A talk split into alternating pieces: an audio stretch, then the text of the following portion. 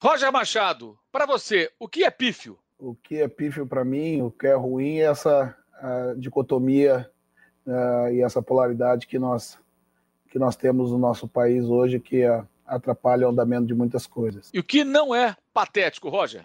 O que não é patético, no outro lado, que é bom, é, é a, gente, a gente conviver bem com as diferenças, né, entender que cada indivíduo é uma singularidade né, e viver em harmonia com os próximos.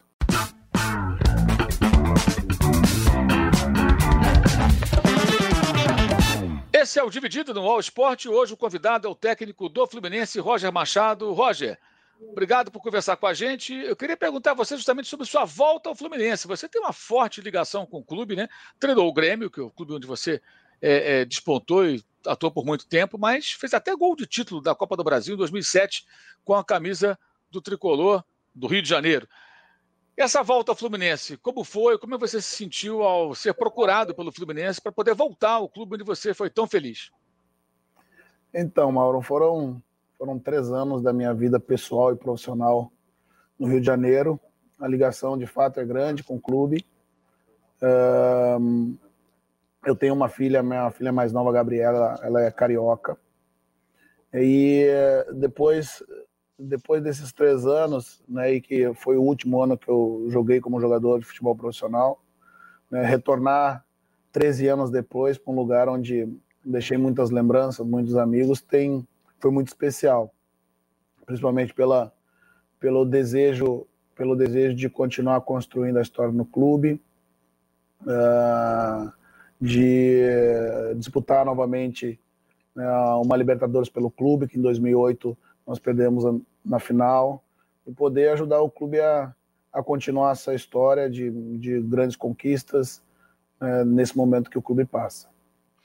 Ô, Roger, eu queria que você falasse um pouquinho, até mais dire é, é, diretamente ao torcedor tricolor, quais são as ambições reais do Fluminense nessa temporada? O Fluminense, na temporada passada, ele tinha uma missão: fazer um bom brasileiro. Em dado momento, percebeu que dava para ir mais longe. E foi mais longe, conseguiu uma vaga na Libertadores, superando equipes com investimento maior e que eram equipes mais badaladas. Né? Conseguiu direto uma vaga na fase de grupos. Agora que está na Libertadores, está no estadual, evidentemente, tem Copa do Brasil, Série A. Qual a meta realista do Fluminense para essa temporada 2021? Não, a realidade de todo clube grande né, é sempre, é sempre ser competições importantes como a Libertadores, né, Mauro? É, o, o clube, no ano passado, como você frisou bem, começou né, o campeonato e terminou de uma forma muito bem, né, de uma forma brilhante, né, conseguindo a vaga direta para a Libertadores, que anima o nosso torcedor e dá e dá o, o a, nos dá a possibilidade de poder pensar pensar grande na competição. Uh, nós caímos, caímos num grupo muito forte, né, e uma das equipes somos nós. Uh, sabemos que a, que, que a Libertadores é uma competição distinta, né, ela tem uma fase classificatória, depois eliminatória, né, diferente do Campeonato Brasileiro, que são 38 jogos, então é possível sim que, é, que o andamento da competição, que a gente consiga manter um, um nível de jogo forte, né, entendendo a característica da posição, nós possamos sonhar sim em ser campeões. Né, mas vai ser o jogo a jogo que vai nos dizer, vai ser a nossa produtividade, né, vai ser a, a, forma como nós vamos encarar os nossos adversários, né, dentro desse grupo forte, que estando num grupo forte né, e conseguindo uh, performar bem dentro desse grupo, a gente sabe que tu se capacita para as outras fases da competição. Roger, no ano passado o Fluminense começou com o Aldair Helman, né, começou com o trabalho durante o estadual, aí no meio da temporada ele foi para os Emirados Árabes, o Marcão assumiu o time, e agora você. Você tem, tem é, uma ideia de jogo, eu vejo como diferente do que aquilo que o Fluminense vinha é, apresentando no ano passado. Você é um técnico com, com outro estilo, na minha visão. O que você hoje, na forma de jogar do Fluminense, pretende colocar em prática? Você está colocando em prática, evidentemente, eu digo está, porque ainda é um começo do trabalho, é claro que esse processo leva um tempo. É, quais são os elementos que você está tentando colocar no time do Fluminense e que o torcedor, se tudo der certo, do Fluminense verá em breve no Fluminense? É, o modelo do jogo ele difere um pouco da questão de estrutura tática, né, Mauro? Como a gente sempre conversa. E uh, eu me considero hoje um, um profissional uh, uh, mais completo, sobretudo porque já, já atuei com diferentes estruturas táticas e com modelos também distintos. Né? Meu último meu último trabalho, eu consegui, nós conseguimos estruturar uma equipe né, que jogava com, com uma força de meio uh, para a retomada da bola e, e contratar, e contra-atacar os espaços que o adversário nos, nos, nos cedia. Né? Em outros momentos já joguei né, tendo mais a bola, né, com posse mais a bola, tendo, buscando controlar o jogo pela, pela retenção da bola e com, com um pós-perda baixo, né, em bloco baixo, em bloco médio, em bloco mais alto. Né, eu costumo, uh, ao chegar no, no clube, entender a, a, qualidade e a característica do material humano que eu tenho à minha disposição. Né, o que a gente, o que marca, sobretudo, sobretudo a construção do meu jogo, uh, é, é, justamente fazer um jogo apoiado, uh, buscar, buscar os desequilíbrios no adversário para atacar as profundidades, né, ou pelo lado, ou do centro para as extremidades, para que a gente consiga ter um volume de jogo grande. É um começo, é uma construção ainda no início, mas eu já, nós já conseguimos eh, perceber muitas evoluções nesse sentido. Eu vejo que, pelo menos a forma, a forma uh, de desequilibrar o adversário, os atletas já estão introduzindo dentro do nosso jogo. Com relação à estrutura, né, desde o começo do ano, né, nos jogos que fiz, já joguei com um tripé de meio campo, né, já joguei com dois jogadores à frente, né, com meia né, e com um atacante, isso é muito mais móvel, né, são detalhes de ajuste né, que você lança a mão, inclusive, dependendo da característica do adversário, você vai marcar de trás para frente, ou você vai marcar da frente para trás, fazendo seu meia descer, ou você vai fechar a beirada do campo, né, ou você vai fechar o centro, dando lado para o adversário para você pressionar. É, o, que eu, o que eu busco é um equilíbrio, né, que a gente consiga ter ter uma característica de, de forte marcação, de retomada, retomada dentro do campo de ataque, colocando bastante gente à frente da linha da bola, mas uh, não deixando de se preocupar né, com, com as transições, né, com os contra-ataques do adversário. Né? Eu costumo dizer para os atletas: se eu estou pronto, se eu estou pronto para defender bem, organizado para defender bem, eu posso correr mais riscos na hora de atacar. Você teve um time do Grêmio é, é, que era um time de posse de bola, eu sempre gosto de falar isso, quando o, o, Grêmio não era um time de trabalhar tanto com a bola. O Grêmio, a sua tradição, era um jogo mais físico, um jogo mais é, de impacto, né, aquela coisa, o imortal e tal. E com a sua passagem, o Grêmio passou a ser um time de trabalhar a bola e tal. E isso continuou depois com o Renato. No Bahia, é, por exemplo, é, naquele seu melhor momento no Bahia, foi no ano retrasado, o Bahia era um time de, de transições rápidas, de muito contragolpe, muita velocidade. Gilberto, Arthur, né? O Arthur muito bem naquela ocasião, ainda emprestado ao Bahia pelo Palmeiras, hoje é, é contratado pelo Red Bull Bragantino. É, eu queria que você falasse um pouco disso, né? Você nessa sua carreira, que ainda é uma carreira de alguns anos, né? Você não é um técnico, é um técnico jovem. É, você já montou times com perfis bem diferentes. O que vai ser do Fluminense? Mais o Bahia, mais o Grêmio, um pouco de cada um. Como é que a gente pode então, imaginar? Exato, justamente isso. Né? O parto, como eu estava mencionando na questão anterior, é, parte da análise né, na construção da equipe, ela, ela tem como base as características dos jogadores que, que, a, que eu tenho à disposição. Né? Se eu tenho, se eu tenho, se eu tenho um número de jogadores né, pelo centro que tem um, uma, uma, forte, uma forte pegada, né, uma capacidade de marcação, tenho jogadores de lado né, com velocidade, né, eu posso, é, em alguns momentos, ou marcar alto, porque esses jogadores vão, vão fazer essa marcação alta com agilidade e roubar a bola dentro do campo do adversário, eu posso marcar um pouco mais baixo né, e contra-atacar em velocidade também. O que eu vejo é que o nosso grupo é um grupo bem equilibrado, né, desse ponto de vista. Né? A gente tem a gente tem na capacidade dos nossos dos nossos laterais, por exemplo, dos nossos zagueiros, né, dos jogadores de meio, a capacidade de controle da bola pela ação técnica. Né? Isso dá a condição de você ter um pouco mais um jogo apoiado e um jogo de posse. Né? Mas também tem uma velocidade pelos lados, né, que permite uh, atacar as costas do adversário né, e, e ter a presença diária né, com um número importante de jogadores. Para mim, eu acho que é um, é um equilíbrio disso tudo. Né? Você, dependendo do jogo, do adversário, da característica do evento, você conseguir alternar esses dois momentos. Né? Mas, mas o, o mais importante de tudo isso é fazer essa leitura adequada do que, do que você tem você tem à sua disposição. E eu vejo o nosso grupo né, nesse sentido e com a, com a aquisição do, do, acréscimo dos jogadores com qualidade, a possibilidade de variar muito.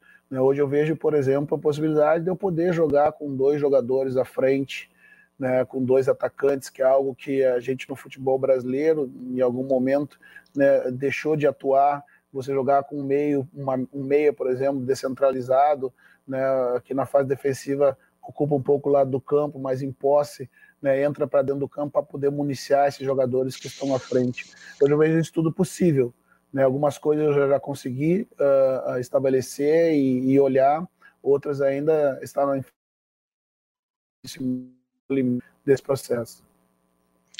O, Roger, você falou sobre características dos jogadores, né? Então eu queria perguntar a você de que maneira essas novas contratações podem te dar mais opções, né? Para diferentes é, propostas dentro de um jogo de futebol. Casares, Abel Hernandes, Bobadilha, Manuel, são jogadores experientes, né? Todos eles, né? É, jogadores bem rodados. Qual foi o propósito é, do Fluminense ao mirar exatamente esses atletas agora às vésperas da Libertadores, da estreia, quando foram contratados? Então, eu quando, quando eu chego no, no clube, eu procuro fazer uma, uma, uma entrevista, uma anamnese com os atletas, né, os colocando, Mauro, num, num, num, num contexto né, de, algumas, de algumas situações que eu acredito que formações que a gente possa jogar. Né, e são eles, basicamente, né, as, as, linhas de quatro, com dois jogadores à frente, com um meia por trás da, da, da linha, como a gente jogou até esse momento, né, ou com um tripé de marcação forte por dentro, com as pontas mais soltas, né, com velocidade.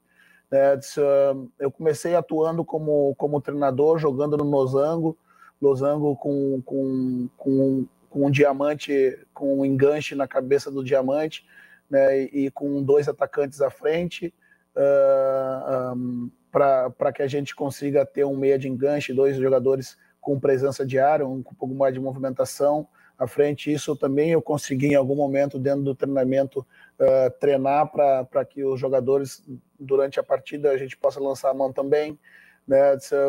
E a, e a formação com linha de cinco também, né? Então quando a gente quando a gente traz, por exemplo, um jogador como o Manuel, né, que é um zagueiro que é um zagueiro rápido, né, e que tem capacidade de, de enfrentamentos enfrentamentos individuais fora da área, assim como tem o Lucas Claro, assim como tem o, assim como tem o, o Nino, e eu tenho alas laterais que conseguem entrar para da frente para gerar o desequilíbrio do adversário, eu posso, por exemplo, abrir uma linha com três, né, fazer um 5-3-2, chamo dois jogadores da frente com, com meio forte.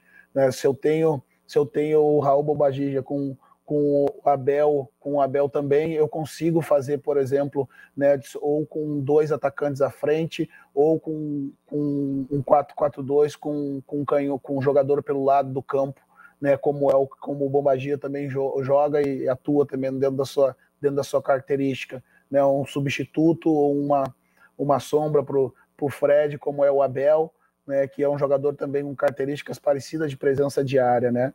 E justamente e o Casares também me dá essa condição de jogar com enganche, né, de eu jogar com ele do lado do campo também, como eu já atuei quando quando trabalhamos juntos no trabalhamos juntos no, no, no Atlético, ele poder ser também quando eu desejar um tripé de meio com mais com mais leveza, né, com meia por dentro, eu poder utilizar. Então, são essas as, as análises né, das, das contratações que a gente se propôs, jogadores que podem fazer diferentes funções, né, para que a gente tenha essa capacidade de poder alterar não só o modelo de jogo, mas a formação tática, uh, dependendo do que você tem à sua disposição e, que o, e as dificuldades que, vai, que vão aparecer na partida. Você falou sobre a possibilidade de jogar com, uma, com a linha de cinco, né, que são os dois alas que fecham com os três zagueiros, muito comum na Europa, né? Isso, até na minha visão, começou a ser mais usado, por exemplo, na Inglaterra e depois também em outros países, quando o Conte passou pelo Chelsea e transformou até um lateral em um dos zagueiros, que era o Aspiricueta, né? Eram, eram três zagueiros, dois zagueiros zagueiros e um lateral formando a linha de três zagueiros, porque é um jogador mais baixo, mas mais rápido né, para fazer as coberturas, e funcionou muito bem. O time foi campeão inglês dessa maneira. É, pelo que entendi, você pensa na linha de cinco, com os três zagueiros, como uma, uma das possibilidades de montagem da equipe para ter diversidade na hora de escalar seu time de acordo com as circunstâncias do adversário. Eu te pergunto, por que, na sua opinião, eh, se utiliza tão pouco três zagueiros no Brasil? Porque, Mauro, se tem muito um, um preconceito é, de que o três zagueiros é um sistema defensivo. Né, e que você não teria condição né, de, de propor muito jogo, que na minha verdade é uma incoerência, né, é uma avaliação incompleta né, dessa questão, porque primeiro que o 3 com 2 permite que você coloque um número de jogadores muito maior à frente da linha da bola. Daí sim, claro, como todo sistema, ele vai depender das características desses jogadores que você coloca em determinadas posições. Né? Já vi alguns profissionais, ao invés de usarem laterais, uh, uh, uh, transformarem em alas, eles, esses jogadores terem a vocação de atacante, eles, terem, eles serem atacantes que têm uma boa capacidade de fazer corredor e têm uma leitura defensiva também do processo. Né? Então, para mim, é um, é um preconceito que ele não, ele não se justifica, né? E, mas você precisa ter as características adequadas. O 3-5-2, que eu fui campeão com o Tite na, na, na, Copa do Brasil de 2001, havia apenas um zagueiro de ofício, né? porque eu era lateral esquerdo é, e o Anderson Polga era, era, era volante que naquele momento estava sendo transformado em, em, em, zagueiro também, com dois alas, né, com dois alas com capacidade de terço final e habilidade, você, você consegue colocar muitos jogadores à frente da bola. Eu acho que esse preconceito, ele, a gente, nós já vimos o ano passado, né, em alguns momentos, algumas equipes do Brasil usando, né, com uma, com uma, com uma estrutura né, de, de marcar um pouco mais baixo e congestionar as amplitudes. Hoje, sobretudo, Mauro, a ideia de você ter uma linha de cinco em determinados momentos é em função da amplitude que está se dando no campo. Uma amplitude muito grande, né, sobretudo com os pontas, né, ou com os laterais em amplitude, né, que faz com que você tenha que, em algum momento, colocar um jogador a mais nessa linha para que não dê os desequilíbrios e espaço para o adversário. Ou você tem essa linha de cinco à frente da, da defesa, que seria um tripé, né, que ela, ela vira uma linha de cinco, ou você transfere essa primeira linha né, para você conseguir marcar as amplitudes né, e, por consequência, negar espaço ao adversário que joga em amplitude mágica, máxima, basicamente, com às vezes com um ponta em amplitude ou com um lateral em completa amplitude, às vezes com os dois pontas em amplitude e com os médios vindo por dentro. Então, eu, eu vejo isso tudo como muito cíclico, né, Mauro? E, é, e ela vai mudando de acordo com, com uma equipe específica que consegue fazer com, com grande capacidade determinada determinado momento e acaba acaba criando uma escola novamente. Eu vejo esse momento que nós estamos vivendo, né, eu vejo um momento muito adequado em função da característica de outros modelos que faz com que tu tenha que abrir em alguns momentos uma linha de cinco defensiva. Ou seja, se você vai enfrentar um time que tem ou os dois pontas jogando ali bem próximos às linhas laterais do campo, ou um ponta e o lateral que sobe o tempo todo. Por exemplo, o time do Rogério Ceni, o Flamengo joga com o Felipe Luiz mais contido e trabalha mais por dentro, faz até uma saída de três ali com os dois zagueiros, e o Isla joga espetado como ponta direita, vai embora. E no lado esquerdo, o Bruno Henrique, outros jogadores preenchem um lado. Vai jogar um Fla-Flu. O Flamengo joga dessa forma muito aberto para tentar abrir a defesa do Fluminense, de repente, um exemplo, tá? Pode ser contra outras equipes. Sim, você sim. pode montar essa linha de cinco que você é, é, você falou, você coloca mais jogador na linha defensiva e bloqueia os caminhos e nega os espaços que o adversário pretende criar, abrindo ao máximo o campo. Seria mais ou menos isso. Isso, ou, ou eu faço essa linha na primeira base defensiva, ou eu transfiro essa mesma linha de cinco para a segunda linha, né, com o tripé, Sim. que eu consigo também marcar as amplitudes, Sim. mas eu marco ela um pouco mais à frente. Né? Eu, porque eu, eu vou precisar um pouco mais de um pouco mais de, de, de como eu posso dizer, de, de organização nessas trocas, né? Porque em muitos momentos né, eu vou ter um dos meus pontas, né, que fazem parte desse tripé, junto com os três médios, um pouco mais baixo, justamente para fechar o espaço interno, para que eu consiga rodar minha linha de quatro por trás sem precisar uma linha de cinco na primeira linha. Né? Ou para que eu empurre um do meu, o meu médio centralizado para dentro da linha, uh, uh, ampliando a linha com, a, partir do, a partir do centro com os dois, com os dois zagueiros já não mais, mas com um terceiro como um volante entre eles e fazendo os laterais tapar esse espaço das amplitudes que se deseja ocupar, né? Agora você falou do Casares, né? O Casares, jogador que você já lembrou, trabalhou com você no Atlético. Ele é considerado um jogador um tanto controverso, questões extracampo. Como é que é a sua relação com o Casares? Eu te pergunto isso porque toda vez que o Casares é contratado, é, foi para o Corinthians, essa pergunta era feita. Agora no Fluminense, ah, mas o Casares é problemático, jogador confuso, é, é, arruma problema, é o que automaticamente as pessoas falam. Eu imagino, pelo que você falou, que você deve confiar, evidentemente, no jogador. Como é a sua relação com ele? Como é que você vai fazer o Casares ficar concentrado para servir o Fluminense e não te dar problema? Eu trabalhei com o Casares em 2017 no, no, no Atlético e não, não, não tivemos problema nenhum. Né? Tenho, tenho todos os problemas né, naquele momento, né, da juventude, né, do jogador, do jogador estrangeiro que, que chega no Brasil e precisa de um período de adaptação, né, e que e que em alguns momentos uh, uh, desconcentra, ou seja, dentro do jogo, não seja por alguma coisa que acontece também fora fora das quatro linhas. Mas de um modo geral, eu não tenho nada nada a, a, a, falar do ponto de vista do comportamento do Casares, esta campo, porque ele sempre ele sempre cumpriu seus horários e treinou sempre muito forte, sempre muito dedicado e atento e concentrado no que deveria fazer dentro de campo. Né? Não foi à toa que quando surgiu a oportunidade a gente não teve dúvida, porque uh, se aconteceu alguma coisa em outros eventos, né, uh, uh, no Atlético, do modo geral, foi muito bem controlado. Eu costumo dizer, Mauro, eu já tive, já tive 20 anos, 23 anos, né? Eu entendo, eu entendo a cabeça do, do jogador uh, e também aceito que, que em, muito, em alguns momentos, quando o jogador também uh, não vem bem e que por vezes se relaciona ao extracampo, a gente sabe que por vezes não é. Às vezes são as dificuldades inerentes ao jogo que faz com que o atleta possa perder performance. Mas quando isso acontece do lado de fora, a gente senta e conversa e coloca os pingos nos is, né, joga para os trilhos de novo e as coisas andam normalmente. Foi assim que aconteceu no Atlético e eu tenho certeza que hoje, mais maduro, né, também o Casares vai nos ajudar com a sua experiência e com o seu jogo. Eu queria falar do Casares, vou passar para o Kaique, né, que é um jogador de Xerém, é uma das crias de Xerém, o Fluminense faz um grande trabalho na base, já não é de hoje, revela muitos jogadores.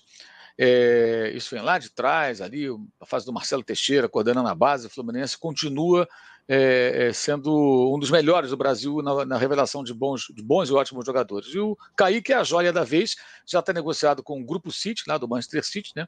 É, mas ainda está a serviço do Fluminense. E já tem feito golaço, jogado muito bem. Como é que você imagina que esse garoto possa ser útil ao Fluminense enquanto permanecer aqui no Brasil? De que maneira? Jogando de que forma, Roger? Então, o Kaique é um jogador que tem um, uh, na sua principal virtude um para um.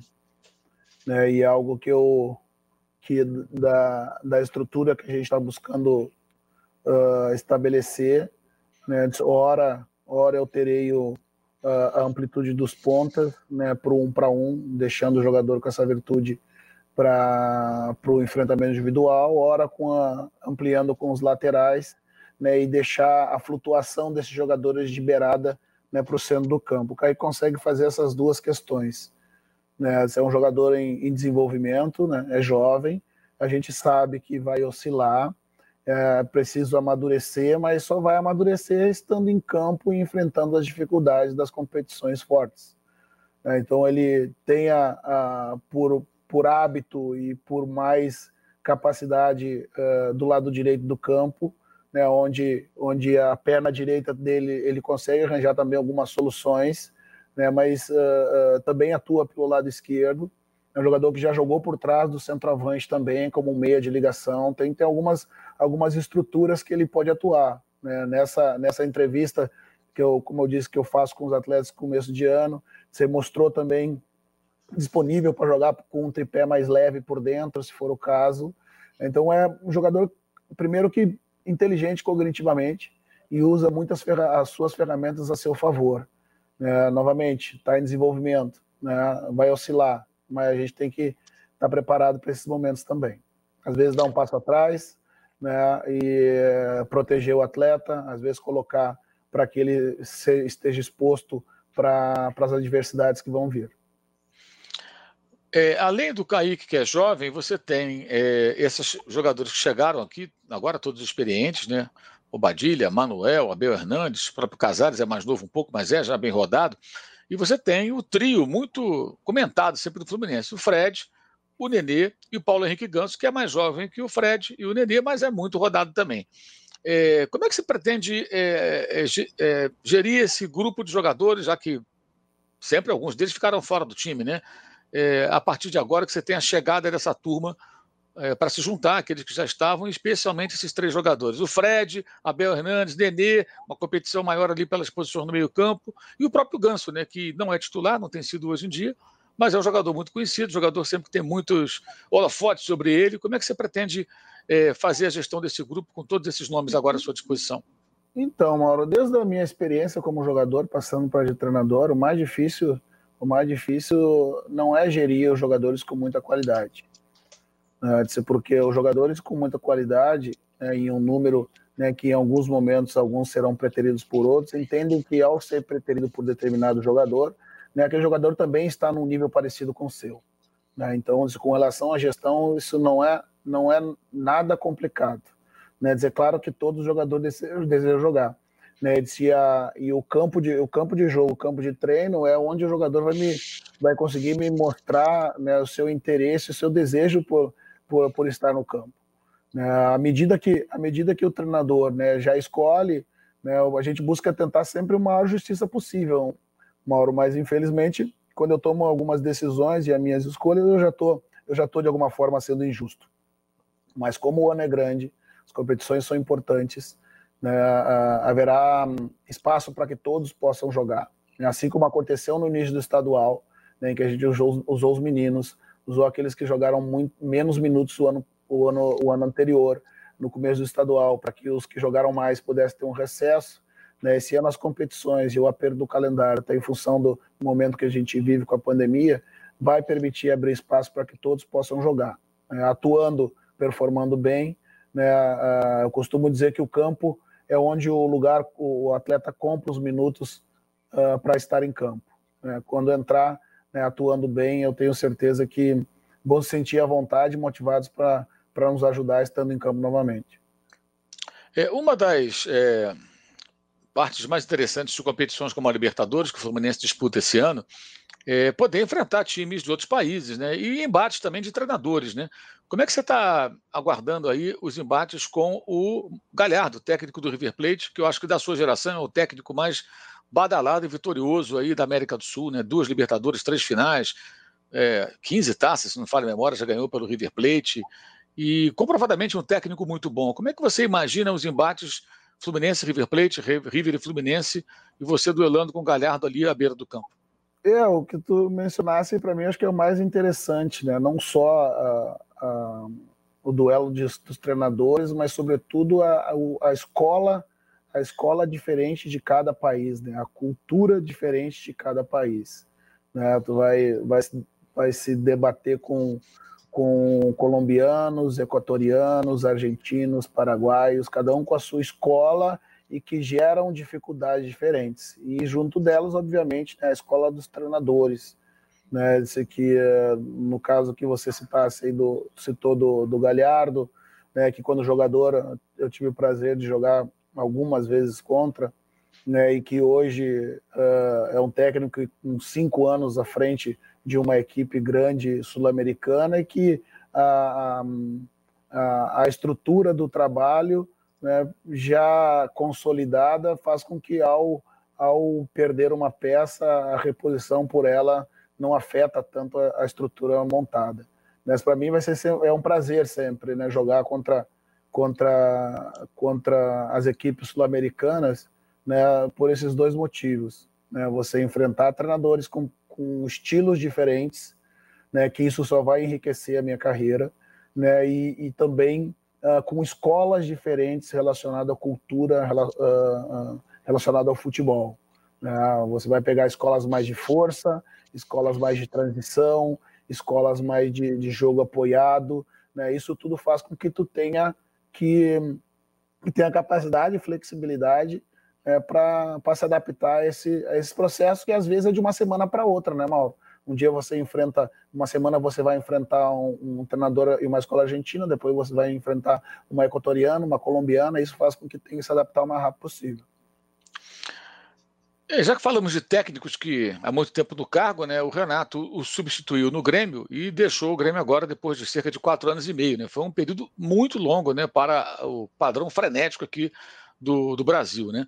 É, uma coisa que muita gente fala, eu acho inclusive isso, que o time do Renato, especialmente naquela fase inicial, tinha muito do seu trabalho, especialmente essa característica da posse, da troca de passes, de envolver o adversário a partir da posse, que você já trabalhava dessa maneira, até sem um centroavante fixo no primeiro momento, né? Você tinha Douglas, tinha Luan, é, uhum. Muitas vezes o Douglas ficava à frente, o Luan voltava para marcar quando o time perdia a bola. O Douglas é mais, é, é, mais velho, evidentemente sem a mesma condição, o Luan ainda bem mais jovenzinho e funcionou muito bem durante um bom tempo. Eu, eu entendo que você, você foi o técnico que mudou a forma de jogar do Grêmio porque desde que me entendo por gente, o Grêmio sempre foi o time da força, do jogo físico, e de repente o Grêmio virou o time da, to da troca de passe, da posse de bola, envolvendo o adversário. Tem aquele famoso gol contra o Atlético em Belo Horizonte, né, aquele gol do Douglas, foi uma jogada espetacular. E aquele foi o gol da temporada, na minha opinião, pelo jogo coletivo. Sair da pressão do adversário no seu próprio campo, trocando passe, e de repente você sai na cara do adversário em alta velocidade. Eu achei aquilo assim, aquilo de manual. É, é para mostrar e falar assim que se faz. É, e durante um bom tempo, né, o Renato, que não era um técnico que se notabilizasse por esse tipo de jogo, muitas vezes o Renato foi um técnico até de botar três volantes, times de forte marcação em clubes que comandou. O Renato brilhou muito ali. Você, quando via o Grêmio do Renato ganhando Copa do Brasil, Libertadores, fazendo bons e ótimos jogos, você via o seu trabalho também ali dentro, fazendo uma autocrítica? Então, Mauro, parte, parte disso né, é, uma, é uma verdade, né? Mas a outra é que assim, eu fui jogador do Renato. Né? Se a gente pegar aquela Libertadores de 2008 com o próprio Fluminense, né, era um time que tinha muito jogo de posse. Né? Era um time muito leve do meio para frente, né? com o Thiago Neves, com o Conca, né? com o centroavante mais fixo. Né? É importante eu dizer que assim a, a a construção do, a construção coletiva daquele daquele do, do Grêmio com sem o centroavante não foi foi muito mais né pela característica dos jogadores que eu tinha à disposição e tentar uh, acomodar e ajeitar né do ponto de vista tático os melhores jogadores que eu tinha à minha disposição e pela característica de alguns jogadores importantes que eu entendia como os pilares do time né que justamente era o Michael que tem a capacidade de retenção da bola enquanto um volante um volante toca na bola durante 60, faz 60, 80 ações na partida técnica, o Michael, o Michael fazia 100, 140. Né? Então, a partir desse a partir desse pilar de um jogo técnico, com, com o Galhardo, por exemplo, com o lateral, que conseguia fazer um, uma construção de jogo né, para que eu para permitir que eu pudesse ter os pontas e amplitude, né, um pouco diferente do que o Renato depois na sua chegada colocou os laterais muitas vezes na amplitude e os pontas por dentro funcionando como meia, né, mas o modelo, a forma do jogo apoiado, né, isso o Renato também usou porque também gostava de fazê-lo da forma, como eu disse anteriormente, que eu via isso como quando o jogador quando o jogador no, no, no Fluminense, e sobretudo no Fluminense de 2008, né, que lidava muito bem com a bola né? Mas uh, uh, não tenha dúvida, né? A mudança desse estilo, né? Ela também parte parte um pouco da minha da minha do meu desejo e de trabalhos anteriores do Novo Hamburgo, no Novo Hamburgo, no Gauchão que que antecedeu a minha chegada no Grêmio. Né? Eu também construí um time de, de, de posse de bola, mesmo jogando numa equipe que não era grande no, no cenário regional. Né? A gente conseguiu chegar até a, até as fases finais da competição, fomos eliminados pelo Grêmio nos pênaltis, mas tentando, buscando esse tipo de jogo. Não com centroavante móvel, mas com o Leandrão, que hoje é técnico do Boa Vista aqui no Rio de Janeiro, meu colega de profissão, né? Com o Leandrão como centroavante, com o Magrão, na, Magrão no time, o volante, com o Bolívar na zaga, né? Com o Luiz Mário, como que tinha sido meu colega, como ponta também no time, né? Com o Marcinho que, que hoje uh, esteve, no, esteve recentemente na, no Fortaleza e hoje está na China, era o meu segundo atacante, né, com o Thiago Humberto, que era um meia, né, que eu desloquei para o lado para fazer um, um, um, meia a partir da ponta, para que eu pudesse ter dois atacantes na frente, mas com um time que também era leve e com posse. Né, então, isso eu levei, eu levei no momento que eu assumi o Grêmio e o Renato colocou a sua característica, né, colocou essa capacidade e se transformou num ciclo, um dos maiores ciclos vitoriosos, né, de um treinador longevo na história do futebol brasileiro. É, até queria deixar aqui bem claro assim, que eu acho, isso eu elogiei muitas vezes o Renato. O Renato, quando chegou no Grêmio, ele não destruiu o que ele encontrou. Ele procurou a sua maneira aprimorar, o que eu acho que deve ser sempre o trabalho de um treinador. Né? Se você não encontra a terra arrasada, e não era o caso, longe disso, você aprimora o trabalho. Né? Às vezes, quando o técnico desaba tudo para começar de novo, acaba dando tudo errado. Queria do, do Sul e para o Nordeste, do Grêmio para o Bahia. Seu começo foi muito bom no Bahia, depois as coisas não foram tão bem, você deixou o clube. É, queria que você resumisse é, a sua passagem pelo Bahia, os melhores momentos, depois a queda do time, o seu desligamento, o que, que aconteceu? Então, Mauro, foi um ano e meio, né? Para mim, eu, eu, digo que foi pessoalmente e profissionalmente um período muito importante para mim. Eu me recordo de uma conversa que a gente teve, acho que em São Paulo ainda, né? Na, acho que Copa do Brasil, uma véspera de Copa do Brasil, Campeonato Brasileiro, que a gente falava a respeito disso. Uh, eu ainda no clube, falando do momento que vivia, né? Um momento né, de ascendente que ainda estava, que nós estávamos, né? né? A gente a gente construiu, como se construiu um time mais reativo, né, com velocidade pelas beiradas, né? E e ao final, assim, o time perdeu um pouco de força né, no final da competição. Ali chegou a brigar para entrar pelo no, no, no, G6, né, no grupo da Libertadores. Não conseguiu não conseguiu uh, segurar o mesmo nível da, de, de mais da metade do campeonato que fez em alto nível, né?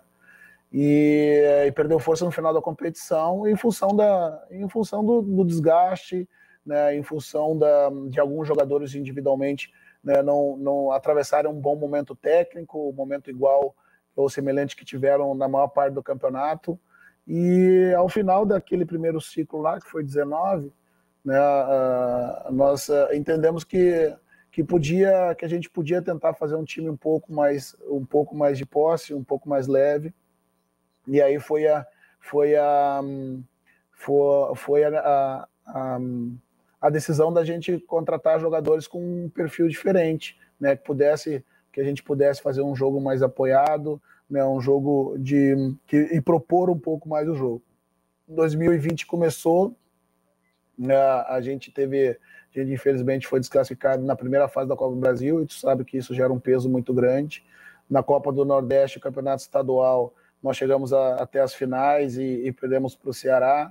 Uh, uh, e mesmo vencendo o estadual e começando e começando o Campeonato Brasileiro de uma forma de uma forma regular para boa, né, até a derrota para o Flamengo, isso tudo pesa muito nessa, nessas questões. Mas do ponto de vista do ponto de vista tático, estratégico, né, talvez essa mudança de perfil da gente sair de um, de um jogo mais forte de meio campo e contra-atacar para um time mais leve, né, nós não conseguimos reencontrar rapidamente a regularidade do jogo, que faz com que gere instabilidade, né, instabilidade de resultado né, e, por consequência, a saída. Né. Foram lições importantes, mas um período muito importante para mim também. Roger, para você, quem é o melhor técnico de futebol do mundo hoje? Hoje, para mim, o melhor técnico hoje para mim é o Klopp. É, o que eu que eu paro mais vezes para ver na TV, né, o que para mim tenta busca criar algumas alternativas diferentes, né, o que por vezes uh, uh, o seu time quase nunca entra em transição defensiva porque a pressão dentro do campo de ataque é tão tão forte que ele retoma muitas vezes a bola dentro do campo dentro do campo de ataque mesmo, né, que, que busca no seu 4-3-3, por vezes pendurando o Salah né, à frente da linha dos à frente da linha da, da bola e rodando o seu rodando seu tripé por trás, escorregando o tripé para manter o equilíbrio defensivo, você deixar jogadores com capacidade de, de, de, de busca de velocidade à frente da linha da bola, né, e que por vezes uh, uh, marca, com, marca com sete jogadores né, em bloco baixo, né, fazendo quase com um pinheirinho do Ancelotti né, perto da sua área para deixar novamente os jogadores com capacidade ofensiva à frente da linha da bola. Essas são variações que me atraem muito, né, que tem um jogo um pouco mais direto em alguns momentos, mas que sabe também jogar em posse, que controla as transições justamente com os três médios por trás, né, algo que a gente às vezes confunde, né, Mauro, né, é algo que a nomenclatura às vezes às vezes confunde quando você tenta abrir um tripé de meio com jogadores mais fortes. Também é, auto, é uma questão que, se pelo preconceito a gente acredita que, que, que é defensivo, né? assim como com três zagueiros, tudo depende da característica desses jogadores. Então, por essas e outras, nesse momento é o Klopp, né, que eu mais paro para ver quando tenho, quando tenho possibilidade. Roger Machado, qual a dividida que você não pode perder? Qual a dividida que eu não posso perder? É, é quando eu estava no campo, era a dividida do campo, né? principalmente perto da minha área. Eu não podia perder. Né? Agora, né? a dividida. Ai, Jesus. A dividida que eu não posso perder. Eu não posso perder e busco sempre estar tranquilo uh, para poder tomar as melhores decisões para ajudar os atletas dentro de campo. Por vezes a gente fica um pouco mais agitado na beira do campo né, e corre o risco de, de perder a tranquilidade e a capacidade de analisar o que o jogo está tá te oferecendo e transformar em, em informação dos atletas. Perder a tranquilidade nos momentos de maior pressão. Né, isso para mim é muito importante, que eu consiga me manter equilibrado. Essa dividida eu busco sempre, sempre ganhar. Isso que você falou é muito importante, né? É, até porque às vezes o, alguns torcedores, até na imprensa, o pessoal cobra. O técnico não vibra na beira do campo. Eu tenho até uma opinião. No ano passado houve um jogo, o Atlético em casa jogando contra o esporte. Todo mundo sabia que o Jair, né, o Jair Ventura ia montar o esporte, montou com a linha de cinco, montou uma defesa fechada e falou: olha, Atlético, você não vai entrar aqui, vai ficar 0 a 0 se depender de mim. A primeira finalização do esporte foi aos 38 do segundo tempo, uma falta. O esporte não atacou. Ele só se defendeu, ele queria o 0 a 0 E era óbvio que seria assim. Com 5, 10 minutos, o São Paulo, que eu acho um ótimo treinador, ele estava quicando a beira do campo ali. Eu pensava, poxa, ele está passando nervosismo para os jogadores. É um jogo de paciência para o Atlético, que é o time superior tecnicamente e que está em casa tem que vencer. É, e às vezes as pessoas cobram isso, né? Que os técnicos fiquem ali frenéticos, né? Alguns são expulsos, é, discutem o tempo todo com o árbitro. E assim, essa tranquilidade parece que é fundamental, né? Para você entender o que está acontecendo, a partir da sua percepção, serão tomadas as decisões. Eu imagino que a pessoa com os nervos à flor da pele tem uma dificuldade maior de perceber o que está acontecendo e fazer as escolhas mais pois é. adequadas. É. Pois é, Mauro. Essa foi uma, essa é uma das críticas que ainda eu acabo sofrendo em determinados momentos, porque eu já ouvi que eu não jogava junto com, com, a, com a torcida na beira do campo, né? Que gostariam de me ver mais, mais participativo na beira do campo, né? Eu eu tenho por mim que em alguns momentos eu vou estar mais agitado, sobretudo né, quando eu perceber que as questões que, que foram treinadas não estão acontecendo dentro de campo né, ou, pelo, ou em função do adversário, que não está permitido, ou em função né, do, do atleta dentro de campo não ter identificado né, a, o que deveria ser feito em função do que foi treinado.